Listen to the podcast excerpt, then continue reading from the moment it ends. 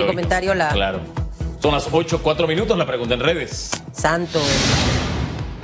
22 colegios de la capital no iniciarán clases semipresenciales tras el riesgo de aumento de contagios de COVID-19. ¿Qué expectativa tiene de esta etapa? ¿Confía en esta metodología? Opina usando el hashtag radiografía. Está con nosotros ahora el ex ministro de Salud, José Terán. Buenos días. ¿Cómo está usted, doctor? Muy buenos días. Muy buenos días, Susan. Hugo, un placer estar nuevamente con ustedes. Eh, ¿Qué está faltando para transmitirle a la población tranquilidad en cuanto a medidas que no son fáciles, no son sencillas, son complejas como la educación? Pero aquí conversábamos mientras estábamos en el cambio que uno no se explica que dos colegios, uno al lado del otro, uno al lado del otro, vecinito, compañerito pío pío ahí, uno al lado del otro. Uno comienza y el otro no.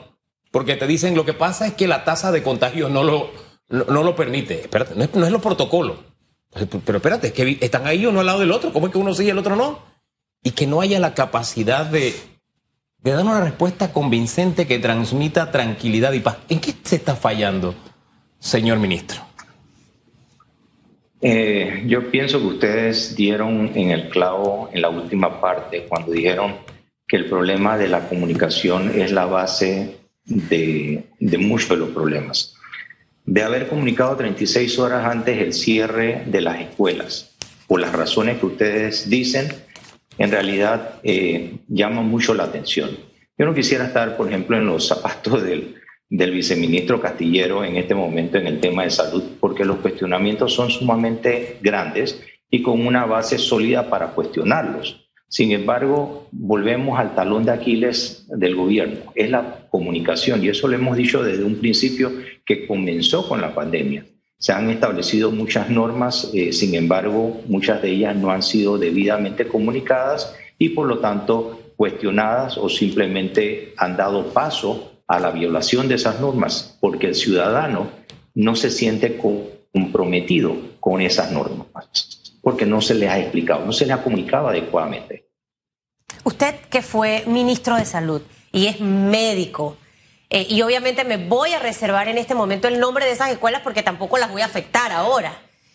Pero si a mí me explican y me, y me tratan de sustentar la decisión tomada de las 22 escuelas que no inician hoy por el tema de los contagios, pero luego cuando reviso la lista de 78 planteles veo que hay escuelas que están en el mismo circuito o en el mismo corregimiento. ¿Cómo puedo interpretarlo? Si al final esto está por zona, así lo ha llevado el Ministerio de Salud a lo largo de todo el año eh, y, causando las alertas en los corregimientos donde más casos se han dado. ¿Cómo, ¿Cómo una persona entiende esto, señor viceministro? En temas de salud, obviamente, ¿no? Eh, me, mueve a risa, en realidad, eh, porque lo que usted está diciendo, Susan, es totalmente cierto. Eh, si yo vivo en la misma casa con una persona que está infectada, obviamente mi riesgo es el mismo que, la, que otra persona que viva conmigo. Viven tres personas, una infectada, las otras dos están en el mismo riesgo. Es lo mismo que sucede en, en el tema de las escuelas. Eh, por eso se sectorizan los sectores para tratar de identificar aquellas áreas con un índice mayor de infestación y poderlas hacer un cerco sanitario que nos permita solventar el problema de infestación. De eso se trata, de encontrar esos focos, aislarlos adecuadamente, ir a buscar a sus contactos y aislarlos en una forma adecuada. Ahora, usted sí es especialista en temas salud. Em, esa duda que a uno le queda, no solamente porque en un mismo sector colegios comienzan, otros no, y se dice que es por el grado de infestación. 36 horas antes yo descubro que se disparó el área de infestación en un corregimiento o yo tengo información antes para tomar una decisión y enviar un mensaje un poco más de, no sé, de proactividad, de seriedad, de, certeza, de paz, de confianza. ¿Eso es algo que se descubrió hace 36 horas como para hacer el anuncio? Yo, yo Hugo, yo dudo mucho que eso sea así. Eh, de hecho, cuando se hacen anuncios de cierres o de áreas de cuarentena en algunos lugares, se dice, bueno, a partir del 7 de mayo o 7 de junio en este caso, una semana antes, nosotros vamos a ampliar la cuarentena eh, o la vamos a bajar de 11 de la noche a 10 de la noche. Lo estamos anticipando.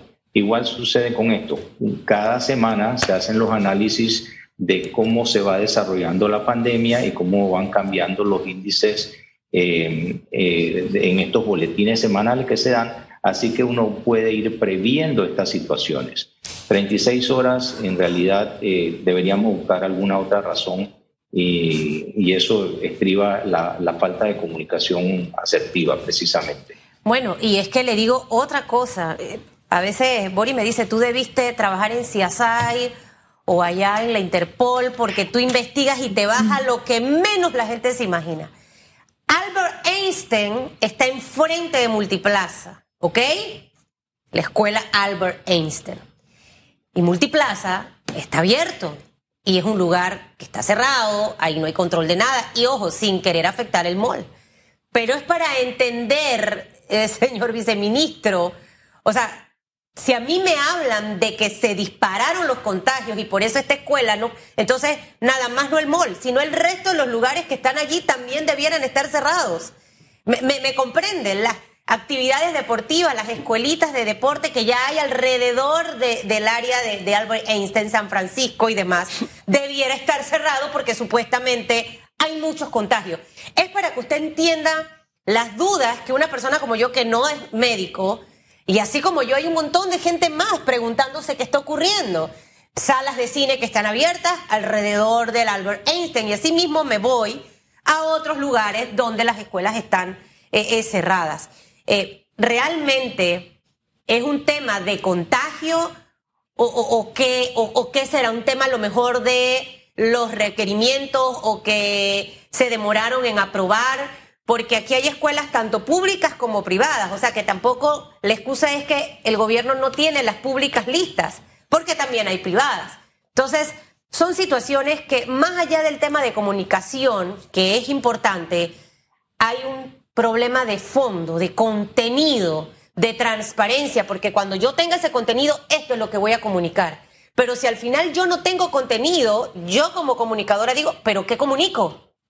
en base a qué se tomó esa decisión y necesito realmente la verdad para poder entonces poner en marcha un plan de comunicación y que la gente entienda. Pero algo ahí hay como extraño, de verdad. Se lo digo sinceramente, usted me aclarará que es médico. No, su señor, no puedo introducir ningún otro elemento a lo que usted acaba de mencionar. Todos son cuestionamientos perfectamente razonados que deben ser contestados por la autoridad de salud. Eh, yo en este momento no tengo acceso a esa información y mal podría yo opinar al respecto. Pero sí considera que la información que se ha dado no es la, la apropiada o la pertinente en estos momentos, porque mire todo lo que ha generado en la población panameña. O sea, ahí hay un, hay un tema que, que definitivamente la recomendación sería que lo aclaren y que hablen transparentemente al país.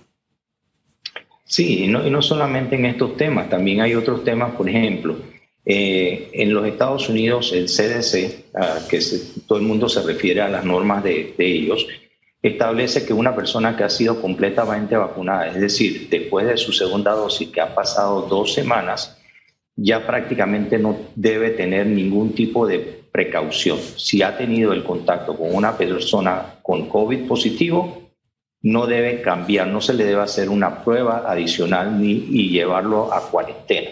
Sin embargo, aquí en Panamá todavía la norma de los 14 días persisten. Eh, y, esto nos crea otros problemas adicionales, porque en un centro de salud pueden decirle una cosa, en una policlínica le dirán otro. Y al final, la empresa privada está huérfana de una información adecuada. ¿Por qué algunas reglas o algunos lineamientos de eh, organismos internacionales como el CDC se siguen y otros no. ¿Y por qué tarda tanto en asumir esas normas? Bueno, yo hice esa pregunta y una de las respuestas fue porque todavía no hemos vacunado a suficientes personas para tener una inmunidad mucho mayor. Por eso es que todavía se mantienen los 14 días. ¿Cuándo vamos a llegar a ese punto? Eso es algo que deberían ir adelantando, ir previendo, para que nosotros podamos organizarnos y llevar nuestra vida normal usual.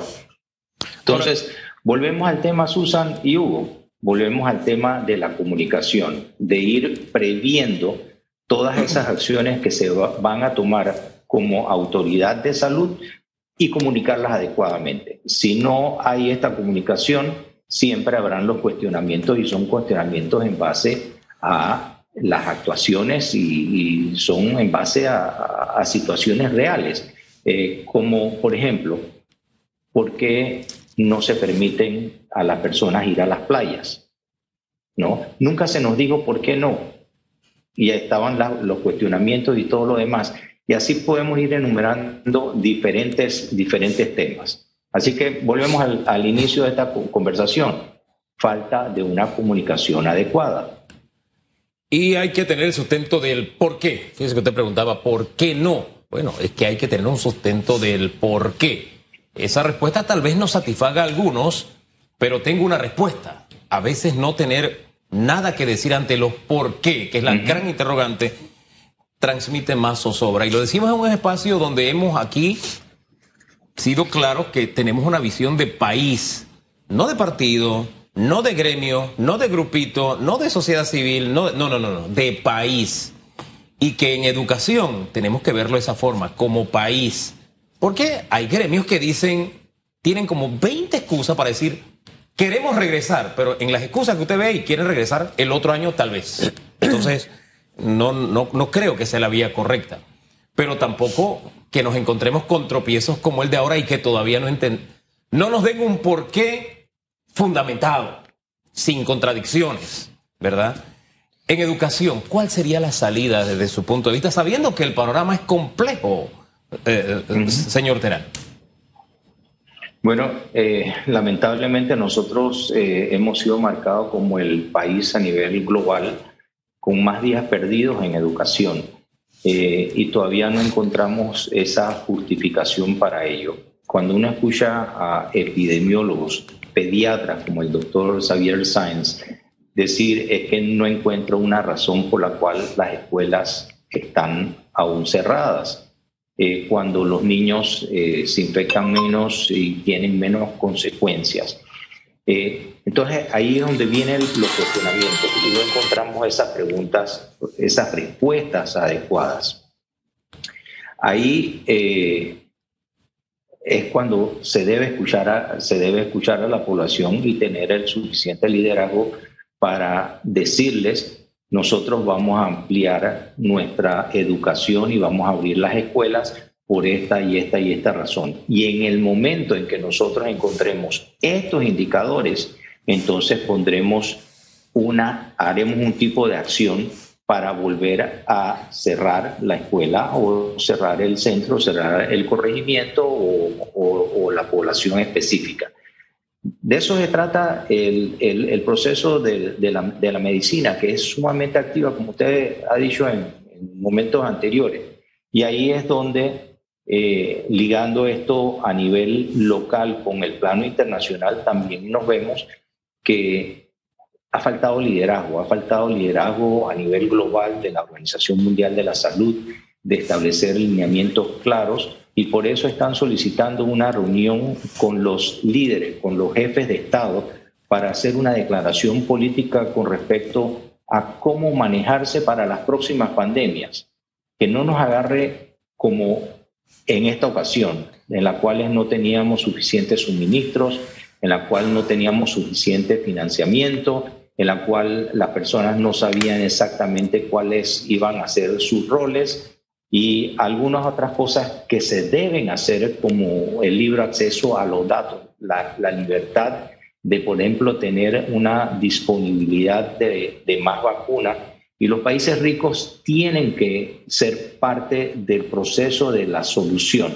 Nosotros vemos, por ejemplo, en, en Brasil, hay un área cerca de, de Sao Paulo en la cual la mayor parte de las personas ya están vacunadas, o sea que el 95% de los contagios se han disminuido cuando alrededor están en pleno desarrollo. ¿Qué es lo que esto nos indica?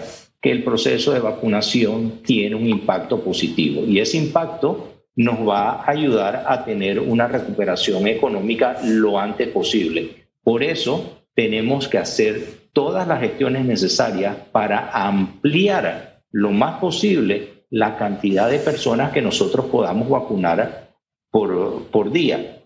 Y por eso me da mucha satisfacción haber escuchado en días pasados al doctor Eduardo Ortega, que ha sido uno de los grandes voceros de este movimiento de la vacunación, decir que a partir del mes de julio Panamá iba a tener acceso a cifras millonarias en cuanto a la vacunación y que eso nos iba a llevar a poder vacunar a una gran cantidad de personas. Estamos, tenemos un sistema de vacunación muy bueno, aprovechémoslo.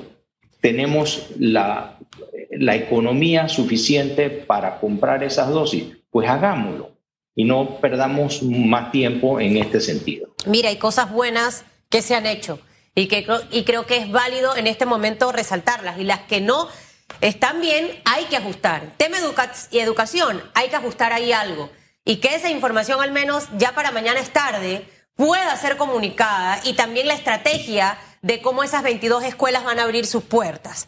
Hemos hecho bien el tema de las vacunas. Eh, ningún país creo que ha vacunado tanto como Panamá ni ha adquirido la cantidad de vacunas. El gobierno ha destinado los recursos para adquirirlas. Eh, finales de junio, julio, vamos a tener una cantidad considerable de vacunas, por lo que vamos a estar vacunados probablemente los que pensábamos que íbamos a estar en agosto, septiembre. Eso es bueno y ahí ganchito. Hay dos cositas donde esta mañana lunes 31 de mayo tenemos una crucecita. ¿Y cuáles son, señor viceministro? La gente se desbordó en sinvergüenzura este fin de semana, haciendo fiestas por todos lados, parking y demás. Y hablo de todos los niveles, ojo, de todos los niveles, en todos los lugares, barrios eh, y lugares. Y por otro lado, nuestras autoridades, que ahí es donde viene la, la otra cruz, estas fiestas, por ejemplo, la del casco, donde estaban los menores de edad. Mi hijo, que tiene 16 años, sabía que eso iba a pasar el sábado. Y me decía, oye, mamá, ¿sabes que para allá va pin, pin, pin? Y oye, negativo, compatriota. Usted no se mueve de esta casa a ningún lado. Ni que no, yo no quiero ir. Y el sábado, paca, te veo yo la noticia. Si Susan Elizabeth Castillo se entera el viernes en la tarde por su hijo, ¿cómo nuestras autoridades no lo saben para poder llegar antes? O sea, no sé con qué razón permiten que esto ocurra. Será por el tema de las multas y demás, pero la cantidad de chiquillos que estaban metidos en ese lugar, la funcionaria de salud hablaba de 300 personas. Imagínese usted, menores de edad. Luego vamos al juego de Plaza Amador, fabuloso, aplausos que ganaron. Yo, siendo autoridad, digo, hey, si gana el Plaza, se forma la ponchera, ahí quiero, mando a unidades de la policía. No sé, pero yo me preparo para. ¿Y por qué razón le digo esto? Porque no queremos caer en la tercera ola. Si estamos vacunando bien y estamos haciendo esto bien, no permitir que esto otro pueda afectar. Venga una tercera ola, nos tengan que cerrar, se sigue deteniendo la economía y no avanzamos, señor vice, ex viceministro. Ministro, ex ministro, ex ministro. Mire, usted dijo algo muy importante es que las autoridades, ¿cómo no lo van a saber? Yo dudo mucho eso, Susan. Yo estoy seguro que lo sabían, ¿no? Como todo el país lo sabía, que eso eh, estaba planificado. Entonces hay que prevenir y la, la medicina es primero prevención. Eh, así que, que, hay que actuar. El, el, tema este, y entiendo perfectamente todas estas emociones rebosadas, ¿no? Sin embargo, como autoridades de salud, como autoridades nacionales, esto no se puede permitir. Yo le voy a, decir cuáles son las consecuencias de esto. Hoy en día, por ejemplo, en nuestro hospital, nosotros tenemos eh, 92% de ocupación de la unidad de cuidados intensivos salvo una paciente que puede tener 85 años, el resto de los pacientes están entre los 30 y los 50 años, haciendo una media de 42 años aproximadamente. ¿Qué es lo que significa esto? Que las personas que se están infectando y que están llegando a los hospitales son personas jóvenes. ¿Por qué? Porque las personas adultas ya nos vacunamos. Entonces, este tipo de actividades lo que hace es poner en peligro a esas personas en esos grupos de edad, que son precisamente el grupo económicamente activo y que en alguna forma el gobierno tiene que proteger porque esa es la base del desarrollo nacional. Y ahí es donde viene la prevención. Actividades como esa no se deben permitir. Punto. Tan sencillo como eso. Oiga, eh, de verdad que, no sé, no sé, de verdad, a veces uno siente como una especie de... La palabra no es frustración, sino incomodidad. Le pongo un ejemplo. Las iglesias se congregan. En mi congregación termina el mensaje, se ora y recuerden, se sale en orden, la última fila primera. Es como una repetición de lo mismo, porque si no se hace, se forma el desbarajuste. Es lógico, somos seres humanos. Entonces esa guía siempre, recuerde, y se sale por la parte de atrás y sale, sale la primera fila, después sale la segunda fila, después la tercera. Sí, bien. ¿Por qué se hace el anuncio? Porque el comportamiento humano es como es. No, no, no, no nos sorprendamos. Yo no me explico, de verdad, y me quedo pensando en el tema de, de Plaza Amador. ¿Cómo es que no se tomaron medidas de prevención? Se sabía que iba a salir un equipo ganador, que el equipo ganador iba a celebrar, que hay áreas de nuestra de nuestra ciudad que son más festivas que otras. No todos expresamos la alegría de la misma manera y hay gente que en la alegría se le desborda. Entonces no es secreto. se sabía que iba a pasar. Entonces, ¿cómo me estás dando por un lado un mensaje, pero por el otro con tus acciones no evitas que esto pasa? Porque el asunto no es caerle a la gente Plaza Amador. Sí, es criticable. Pero tenemos autoridad y estamos hablando de una acción masiva que, le insisto, en un lugar pequeño y cerrado, mire usted cómo se maneja porque se sabe lo que puede pasar si no se llama la atención. Entonces, ¿por qué? De verdad, y ahí viene el por qué, que no me logro explicar y me da vueltas en la cabeza y no termino de entender. Porque entrarle a pelonera a la gente Plaza Amador es lo más fácil para, para la mayoría, pero eso se pudo evitar. Y para eso tenemos autoridad. Para eso tenemos autoridad. o yo estoy equivocado? Bueno, este, yo me haría una pregunta, Hugo. Usted ha prácticamente afirmado, tenemos autoridad. Yo haría es, ¿tenemos autoridad? Como si fuera una pregunta. Y ahí es donde, donde estriba eh, el problema. Tenemos autoridad que reaccione adecuadamente, que prevea estas situaciones para evitar desenlaces como este ese es el gran cuestionamiento.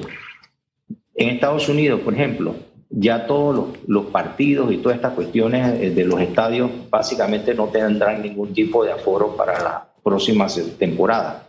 ¿Por qué? Porque tienen una población vacunada. Así Nosotros queremos llegar a eso, pero tenemos que esforzarnos más en la vacunación. Pero mientras esa vacunación se da, tenemos que tener sentido común, es lo más importante, el sentido común y de protegernos. No por estar vacunados tenemos que bajar la guardia, no por estar vacunados no nos vamos a infectar, no por estar vacunados tal vez no vamos a llegar a un hospital. Sí podemos llegar a un hospital, pero estando vacunados es menos la probabilidad de eh, llegar a un hospital con una enfermedad moderadamente o, severamente grave. Así que el, mensaje de esto es, mientras la vacuna no pase, y escuché al, ministro decir que estábamos en el 14% de, de personas vacunadas, más aquellas personas que han tenido algún tipo de inmunidad porque ya contrajeron el, el virus, y, espero que también se esté contabilizando todas aquellas personas que han salido de Panamá a vacunarse, lo que le ha quitado una carga al Estado panameño en cuanto a la vacunación y darle la oportunidad a otra persona que no ha tenido esa oportunidad de salir. Así que eh, es prevención, es controlar aquellas situaciones que uno sabe que se pueden salir en un momento dado de control y al final dejar de justificar un poco las cosas. Hay gente que tiene piel, eh, por ejemplo, payaso Pimpín, que está ahí escribiendo en las redes, que si sales y los reprimes también. No, si se excede, obviamente va a pasar el comentario de la crítica constructiva de por qué se hizo de esa forma.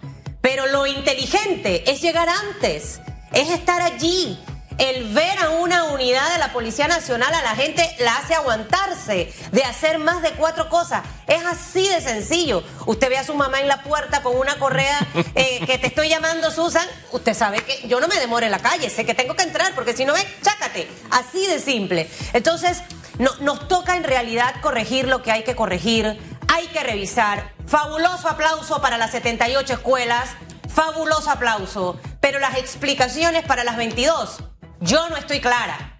Yo no estoy clara y tengo que decirlo. Y sí necesito saber por qué esas 22 no, porque lo que queremos es que todas se vacunen, que, que todas inicien, perdón, que todas inicien las clases.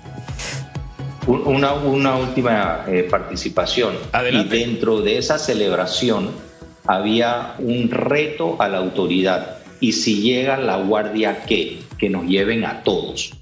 Eso era lo que se decía, es el reto a la autoridad. Y cuando ese reto no se traduce en algún tipo de acción, simplemente estamos llevando al país a una anarquía. Y esa anarquía nos lleva a un desasosiego social de incalculables consecuencias. Gracias. Esta última reflexión es muy, muy importante. Que tenga buen día. Gracias. Gracias, muy amable. Chao, doctor. Doctor José Manuel Terán, exministro de Salud. Vamos a las redes. Redes sociales.